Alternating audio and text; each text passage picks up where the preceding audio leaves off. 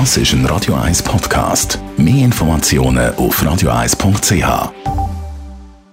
Espresso, Latte Macchiato oder lieber ein Cappuccino? Es ist Zeit für die Radio 1 Kaffeepause mit dem Armin Luginbühl. Präsentiert von der Kaffeezentrale. Kaffee für Gourmets. www.kaffeezentrale.ch Wahre Kaffeegourmets sagen zwar, äh, ja, keine Milch, der Kaffee schön schwarz und pur, nur so kann man den Kaffeegeschmack richtig geniessen, aber es gibt halt trotzdem viele, die gerne ein bisschen Milch im Kaffee haben. Da gibt es ja verschiedene Kaffees, Armin Luginbühl. Was haben wir da für unterschiedliche äh, Varianten?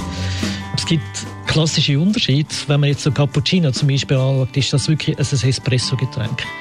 Und Latte Macchiato ist ein Milchgetränk. Und Milchkaffee ist so ein Mischgetränk, also beides.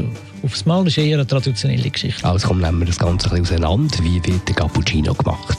Im Cappuccino hat es ein Drittel Espresso und zwei Drittel Milch drin. Und wenn man es noch ein bisschen genauer anschaut, dann ist die Milch so geschäumt, dass sie so sämig ist. Das heißt also nicht einfach ein Milchdeckel oben drauf oder das Matterhorn, sondern leichte, feine Milchschaum, wo man auch noch Zeichnung kann, äh, drauf machen und wo süß ist, weil die Milch wird geschäumt auf 65 Grad und karamellisiert sie. Und ganz am Schluss schmeckt es nach Schoki, also ohne Schokipulver.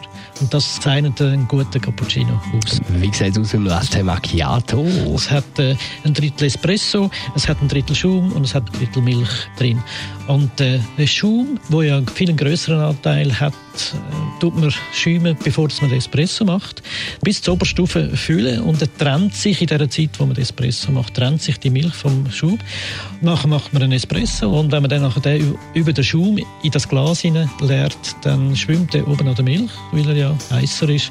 Und äh, irgendwann tut sich das vermischen wegen der Temperaturen und auch wegen dem Fettgehalt. Und er hat zum Schluss noch den Milchkaffee, da ziehst du gerade ein bisschen ins Gesicht. Das ist nicht das, was der Kaffeegourmet wirklich möchte. Das ist oft wirklich ein Wischiwaschi, ist irgendetwas zwischendrin. Ein, ein Kaffee, der leicht fruchtig gemacht wird, also nicht, nicht irgendeine bittere äh, Schale, sondern wirklich äh, etwas Fruchtiges. mit der warmen Milch oder mit kalter Milch oder mit Creme oder was man immer äh, will, will verwenden, tut man eigentlich den Kaffee verdünnen. Und das ist meistens in einer größeren Tasse, also über 150 Milliliter bis etwa 200 Milliliter ist dann der klassische Milchkaffee.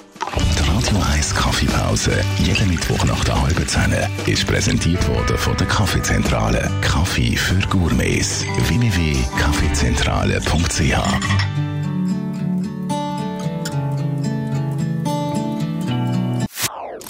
Das ist ein Radio 1 Podcast. Mehr Informationen auf radio1.ch.